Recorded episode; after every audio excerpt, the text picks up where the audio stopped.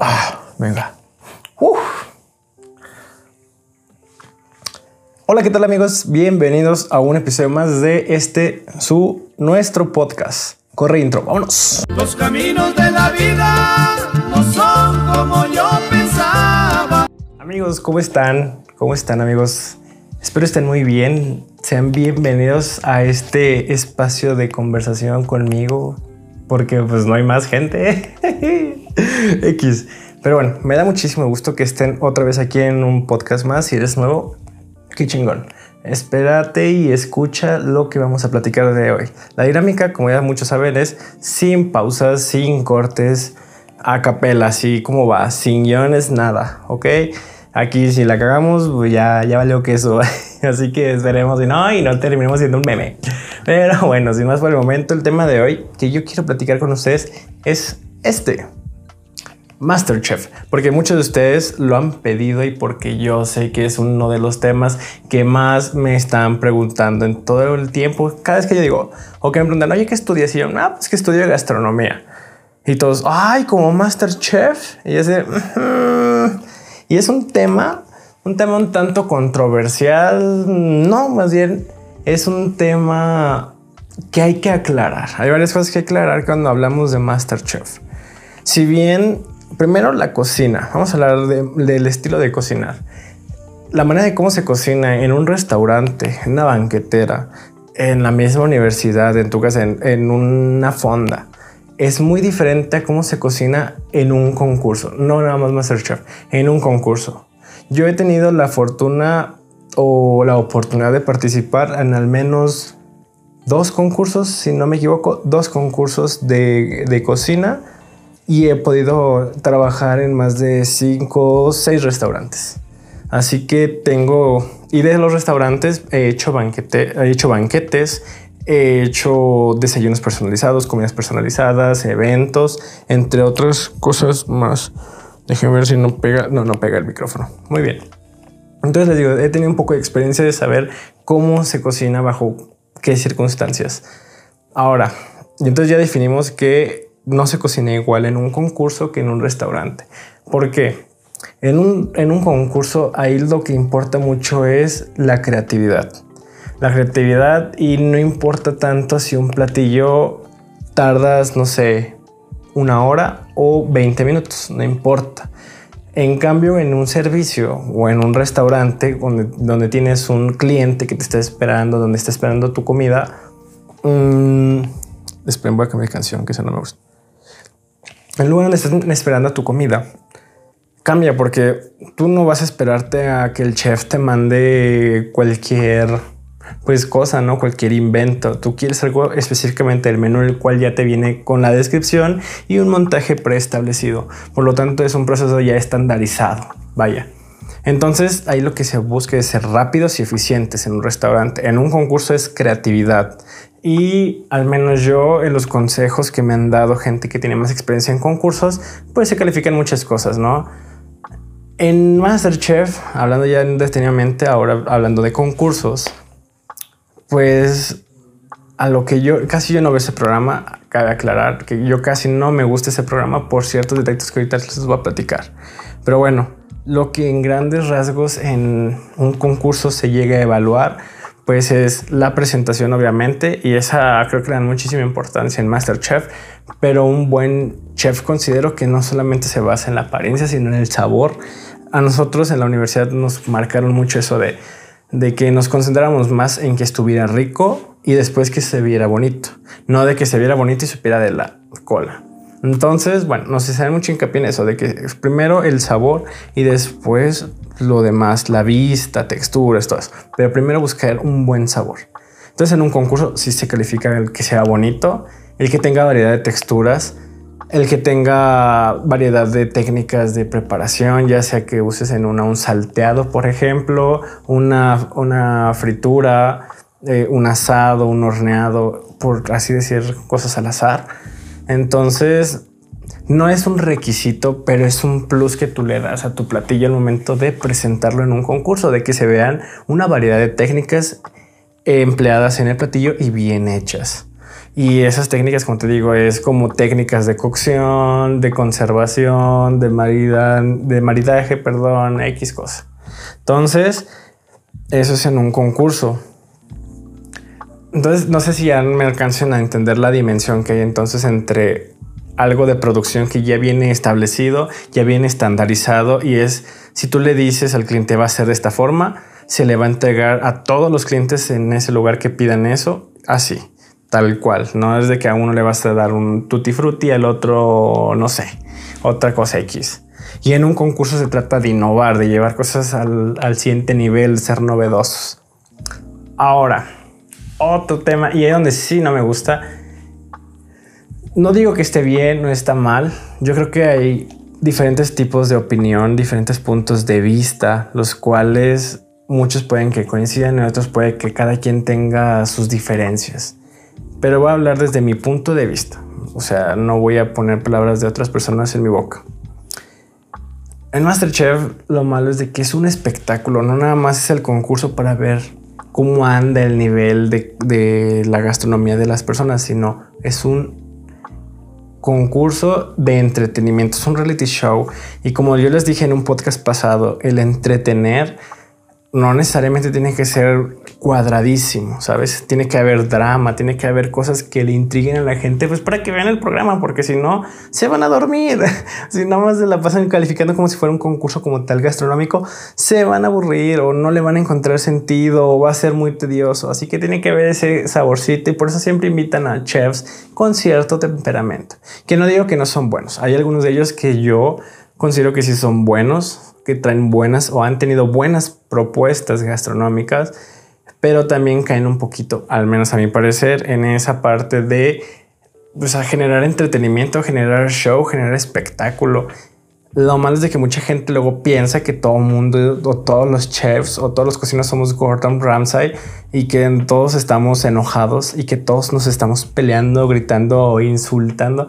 Que si bien en una cocina si existe ese tipo de ambientes, está cagado. Yo creo que todos los que hemos cocinado en algún restaurante o en algunos restaurantes, más de uno nos ha de haber tocado un ambiente así. ya me acordé de varias historias muy buenas. Pero bueno, les digo, pero no la cocina es así. La cocina no es con ese tipo de exigencia. Eh, y les digo, la gente luego se hace como esas ideas que pues, no están bien, no está mal, perdón, pero tampoco está bien que piensen que así es la cocina o así es un cocinero. Porque luego han salido infinidad de memes que a mí me dan risa, pero hay gente que a lo mejor y se puede hasta ofender.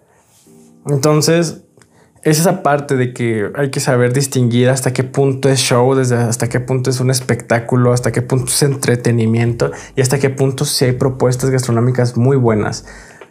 O hay propuestas gastronómicas bien feas. O les digo, es que gente, es que no sé qué veces pasa con la gente en Masterchef, como cuando se pelean los cocineros con una persona, con otro chef si bien eso creo que en todos los trabajos, así como en todas las cocinas pasa que siempre alguien se le pone el tiro, pero se le, aquí se ve como de una manera muy, muy, como no actuada, sino más bien como muy sobrepuesto. Ah, pues sí, es actuación, vaya, ya me estoy divagando. Es que están muy buenas las rolas. Para quien no sepa, yo escucho musiquita mientras hablo para concentrarme mejor y entrar en ese mod de que salgan las, palabras, empiecen a fluir y me desconcentra.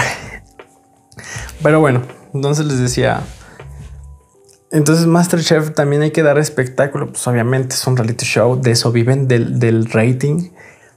Y hay cosas que no, yo no estoy de acuerdo del cómo hacen berrinches, el cómo denigran el platillo de las personas.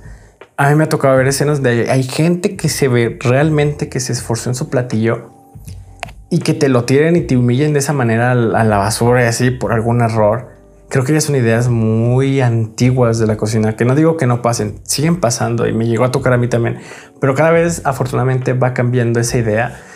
Cada vez la idea de ayudar a los otros cocineros a crecer de la manera como nosotros nos hubiera gustado que nos enseñaran va creciendo más. Vamos, a, vamos adaptando adoptando esa ideología de si vemos a alguien nuevo, en vez de hacerse que, hacer que se la pase mal, con porque en las cocinas son pesadas, o sea, somos muy carrillas y digo somos porque yo también he sido. En vez de ser así, ahora se intenta que se sientan en confianza, que aprendan de una manera bien de un lugar, un entorno familiar, por así decirlo, de compañerismo, sin que haya hostilidades, sin que haya insultos, gritos.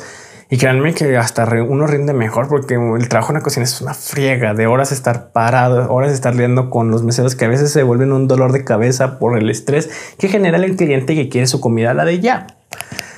Por ejemplo, abro un paréntesis para que más o menos dimensionen. Hace una semana fuimos a comprar unas hamburguesas a un, establecimiento muy famoso aquí en la ciudad. Quienes sean de León han de conocer las Rockstar y las pedimos para llevar. Y para llevar tienen otro módulo enfrente del restaurante donde ahí te piden tu orden, ahí tienen otra cocina y ahí te dan tu, tu orden, ¿no? Entonces dijeron mi orden. Quien haya ido ahí, pues las órdenes las van diciendo por, por números. De que orden número 82. Creo que esa era la mía. y mencionaron número 80 y luego del 80 creo que dijeron 82 y se brincaron un número. Y ese de un número que se le habían brincado fue adelante de mí porque yo les digo, yo era el 82 y cuando mencionaron 82, pues yo me paré, pero el 81 que no habían mencionado que se brincaron, o sea, del 80 al 82 pues se parece menú y el 81 y la chava, no, pues las, las ensaladas se entregan enfrente. Las ensaladas se hacen de ese lado del restaurante. Igual se demoran un poco, pero ya se están trabajando. Le vamos a avisar cuando ya esté su pedido. Y el vato, o sea, la chava súper amable y todo. Y el vato le mienta a la madre. Y yo, o sea, la chava se quedó así como que sacaba de onda de que se lamentaron aquí de frente. Y yo nomás le dije, ah, por eso, te entiendo. Y bueno, les digo, entonces, cerrando el paréntesis, es a lo que todo mundo lidiamos en una cocina o gente que prestemos cualquier tipo de servicio con otras personas. Sabemos a veces lo difícil que es lidiar con otras personas, con el humor, la idea o el temperamento, lo que ustedes quieran de otras personas. Así que, ah, entonces hay estrés y es muy pesado. Y para que luego, aparte de eso, te vengan a, a insultar, a echar carrilla en una cocina, es pesadísimo, amigos. Se los juro por ejemplo, otra anécdota en otro restaurante donde yo estuve de comida española, yo tuve unos piques feísimos con la persona que lavaba la losa.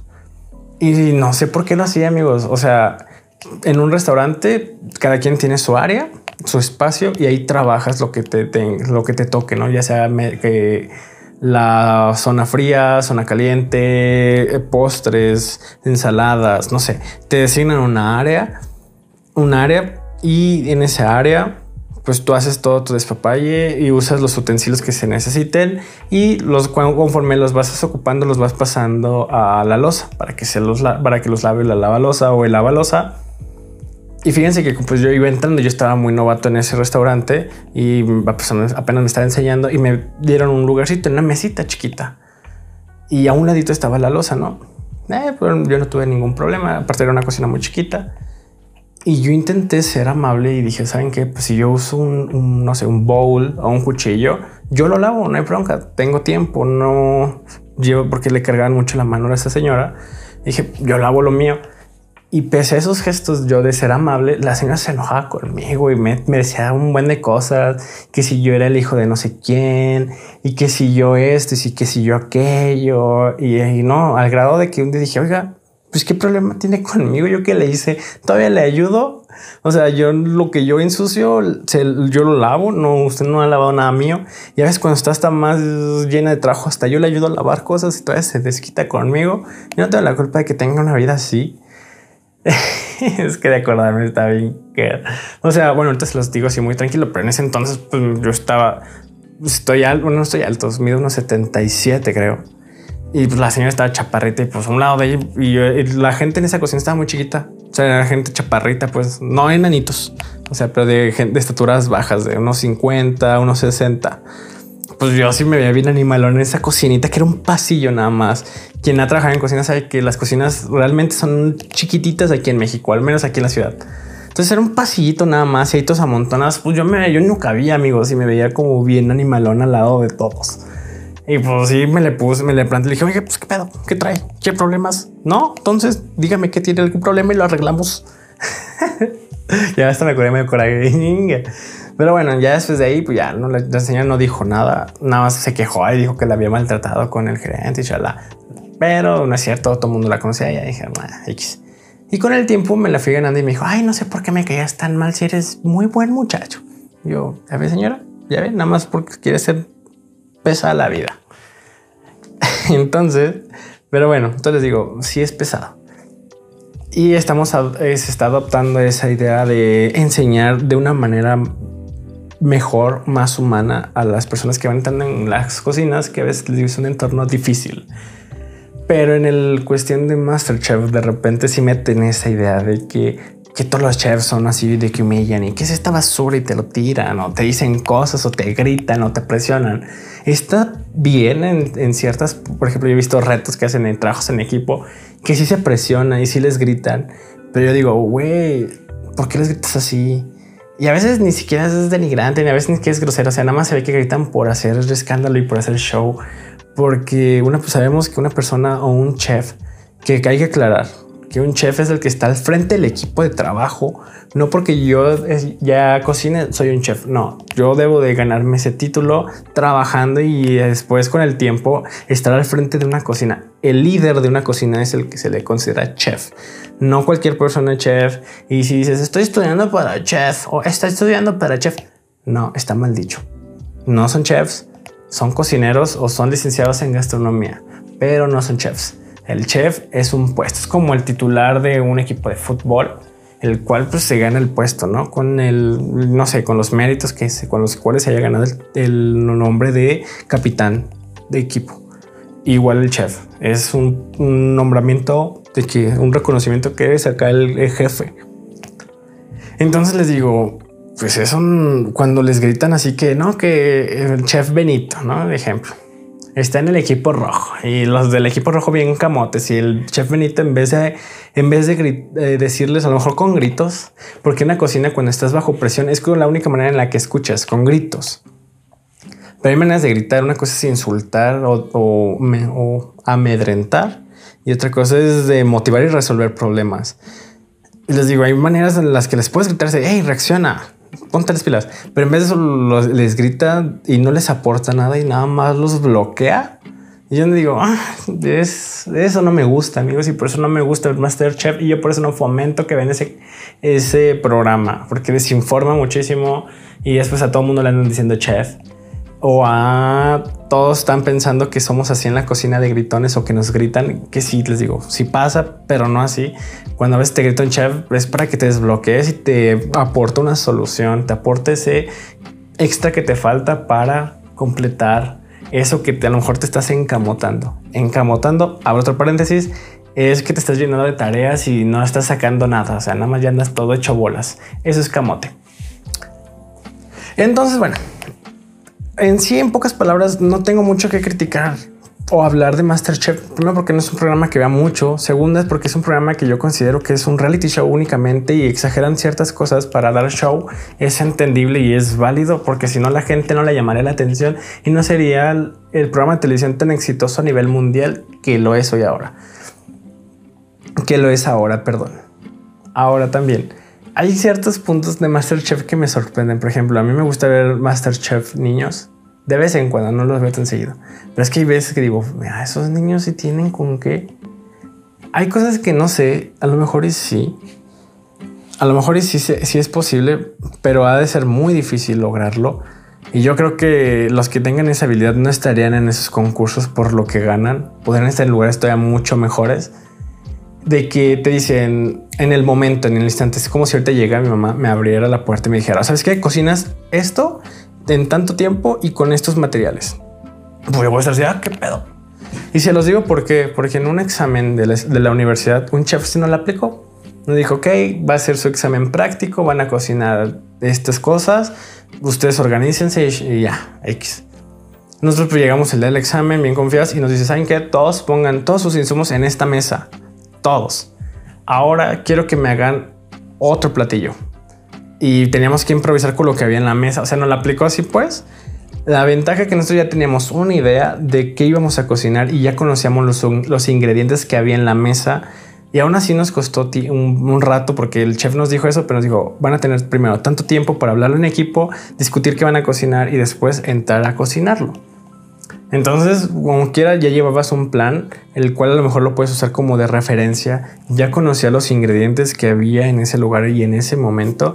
Y la otra, eh, llevas a un equipo de otras cuatro personas que también ya llevan buena trayectoria, un par de años ya trabajando, ya con experiencia. Y aún así nos costó sacar dos, tres recetas en equipo. Ahora imagínate solos. Ya ves, digo, mmm, ha de ser muy difícil, no imposible Va ser muy difícil alguien que haga platillos bien chidos al instante, con lo que te encuentres, con la presión de una cámara. Y créanme que las cámaras imponen, amigos. Las cámaras hacen que, que actúes más lento, que te bloquees en cierta forma, que te pongas rígido, que no fluyes. Y en una cocina eso es lo que debes evitar, estar rígido. Lo que debes de hacer es fluir, estar siempre relajado y estar muy ágil y abierto de la mente, muy concentrado. Porque en la cocina todo puede cambiar en un instante. Entonces, yo cuando veo esos, momentos de que les dicen, ¿saben qué? Cocinen esto, tienen 20 minutos y ingénenselas. Yo sí digo, wow, pues si, si son así de cracks, o si yo fuera así de crack, yo no estuviera ahí en ese reality show. Yo estuviera en otras instancias todavía más altas donde pudiera explotar ese potencial o esa experiencia o ese talento. Lamentablemente hoy en día ni siquiera tengo sentido del gusto, así que miren, la verdad me deprime cocinar, la verdad sí me pone muy triste cocinar ahorita, así que yo qué digo, ah, mejor me pongo a hacer podcast y videos y que eh, más o menos quedan. denle like. Pero bueno, entonces les decía, es un reality show el cual no puedo criticar muy a detalle porque no lo veo, no soy fan de ese, de ese programa. Son mis impresiones, lo que yo considero bueno y malo.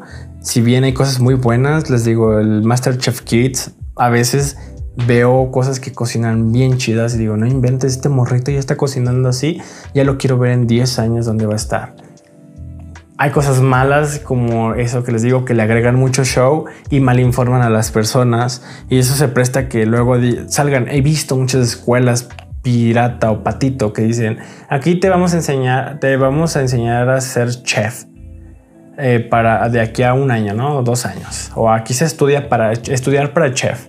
Yo estudiar para chef. Mm.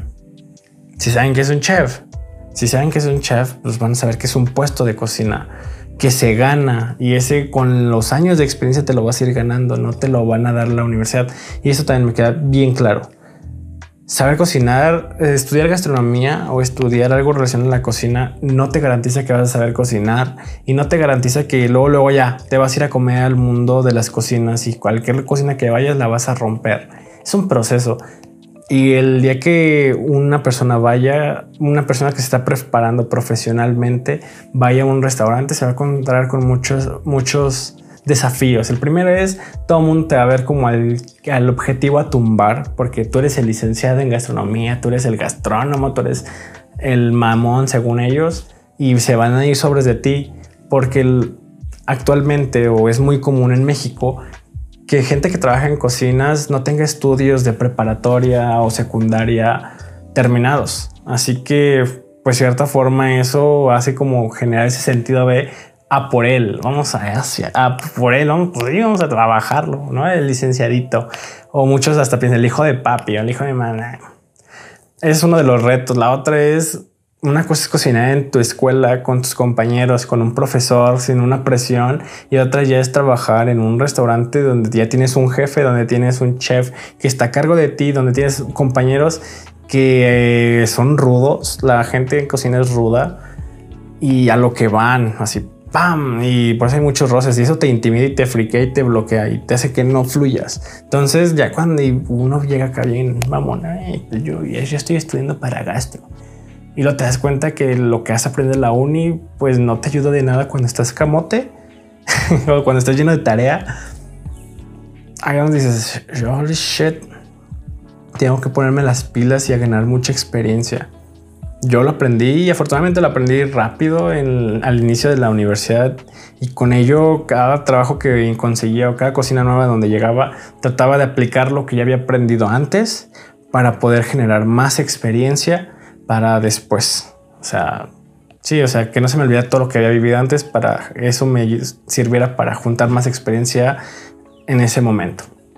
Yo les digo, así fue. Mi último trabajo, pues yo fui encargado y podría decirse que sí fui chef.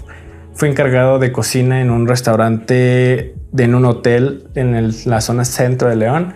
Y nada más era en la mañana, pero yo me encargaba como la logística de lo que se hacía en todo el día y en toda la semana. Así que, eh, les digo, es mi poca experiencia que tengo y con la cual puedo comparar un poquito con lo que se ve en la televisión. Así que bueno, eso es todo. Ese es mi, pequeño comentario acerca de Masterchef. No sé ustedes, díganme qué piensan, si están de acuerdo, en desacuerdo. Quiero saber su opinión. Siempre digo que comenten, nadie comenta, porque yo sé que a lo mejor nadie llega a este punto del podcast en YouTube. Eh, si es en Spotify, pues ahí mándame un screenshot a mi Instagram para saber que me andas escuchando en, en Spotify. Estaría cool. Y si no, aún así, muchísimas gracias a los que llegaron a este punto del podcast, ya es en Spotify o en YouTube. Pásenle a mi Instagram, arroba soy y arroba diario-gastronomic para pues ahí vean contenido interesante que a veces subo en mi Instagram, ahí es donde más activo ando. Y bueno, entonces antes de irme, quiero inaugurar una nueva sección de contestando preguntas acerca de estos temas. Y ahí les va. La otra vez en mi Instagram de, Diario Gastronómico les hice que pues, ahí les puse pongan unas preguntillas, se las voy a responder para mi podcast y ahí les va. Primero me decían que hiciera un podcast de comida Literal. Eh, comida sin tanta carne roja, pero que llene. Una comida sin tanta carne roja, pero que llene. Se me, se me ocurre, no sé, pollo, pollo al horno y, arroz blanco. Es que es una, pregunta muy al aire. O sea, pues, lo primero que se me ocurre es eso.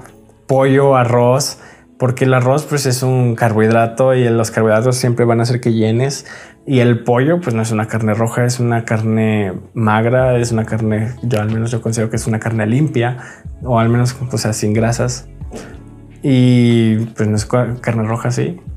Porque, por ejemplo, si hablamos de pescados, a mí siempre un pescado sí te llena al instante, pero luego, luego, como a los 20 minutos sientes ese vacío de, ay, ya me, ya me volvió a dar hambre. Pero el arroz nunca falla, la papa, todos los carbohidratos eh, son por excelencia llenadores y son muy buenos, son de muy buena calidad. No le teman a los carbos, amigos. Y por ejemplo, otra persona que creo es Saulo, mi amigo Saulo, saluditos si estás viendo esto, amigo. Eh, ¿Qué tan realista? Eh, bueno, si de programas de televisión, ¿qué tan realista es la, la presión que muestran en los cocineros?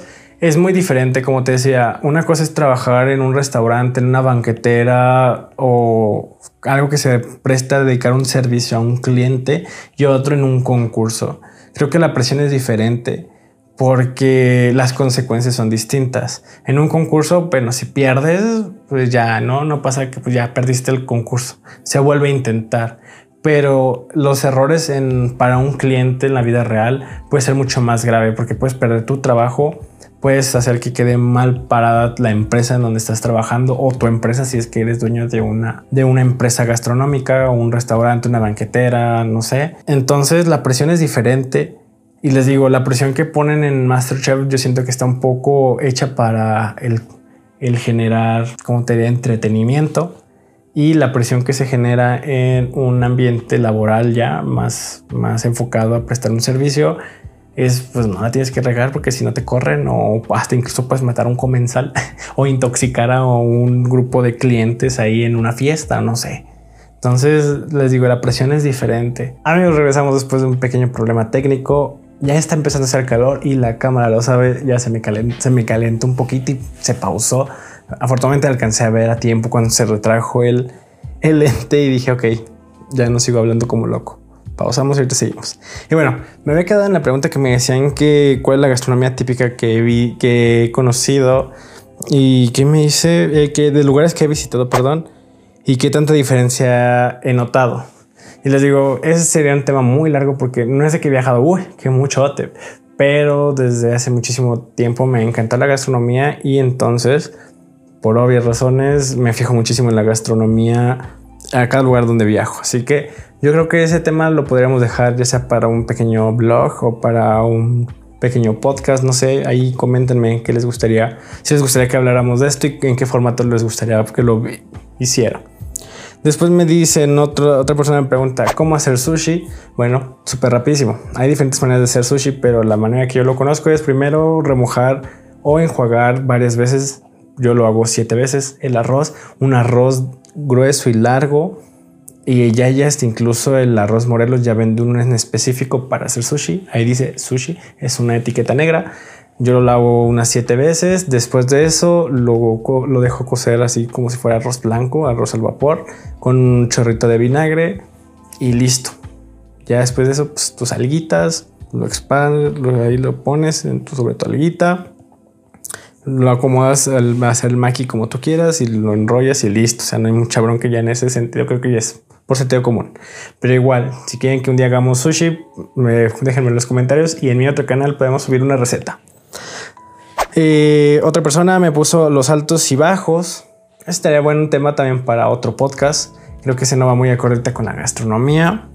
Y Dani nos pregunta consejos gastronómicos para principiantes, consejos gastronómicos te va, estaría bien un día que hablemos así como igual voy a hacer que a mí me hagan algunas preguntas más específicas para hablar cosas de puros principiantes, pero ahorita el consejo más grande que te puedo dar o el más el primero que se me viene a la mente y que siempre lo tuve muy claro desde que empecé a cocinar es no le tengas miedo a la cocina, no le tengas miedo a desperdiciar porque cuando uno tiene miedo de desperdiciar la comida es cuando la, la, riega y cuando la echamos a perder. Entonces no tengan miedo de cocinar, no le tengan miedo a tirar la comida. No se va a tirar. Pero si te quitas ese miedo vas a actuar con mayor seguridad y vas a evitar muchos errores cocinando y por lo tanto en los errores menos comida desperdiciada y menos comida tirada. Así que ese es uno de los consejos principales que les pudiera dar a los que van iniciando o quieren enseñarse a cocinar. Eh, hacer mención, ahorita voy a hacer mención. Quien me preguntó de los altos y bajos es Ceci. Un saludo a Ceci si está escuchando ese podcast. Y el cómo hacer sushi eh, fue mi amiga Christy, mi amiga Chris. Un saludo a Chris también si está escuchando este podcast.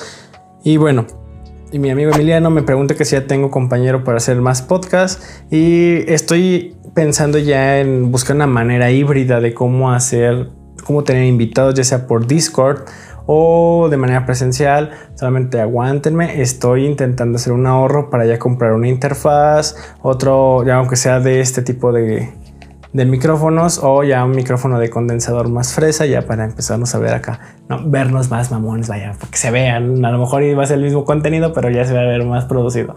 Y la interfaz pues para poder meter el audio de dos personas en un solo canal de audio porque como ya saben, el segundo episodio de, este, de estos podcasts, una de las invitadas fue Ceci y créanme que al momento de editar el podcast se me hizo un poco difícil intentar darle muy buena calidad, bueno, no muy buena, que no soy muy buen técnico de audio, pero darle una buena calidad de audio a dos canales que ahí hicimos una mezcla bien extraña. Igual luego les platico esa historia.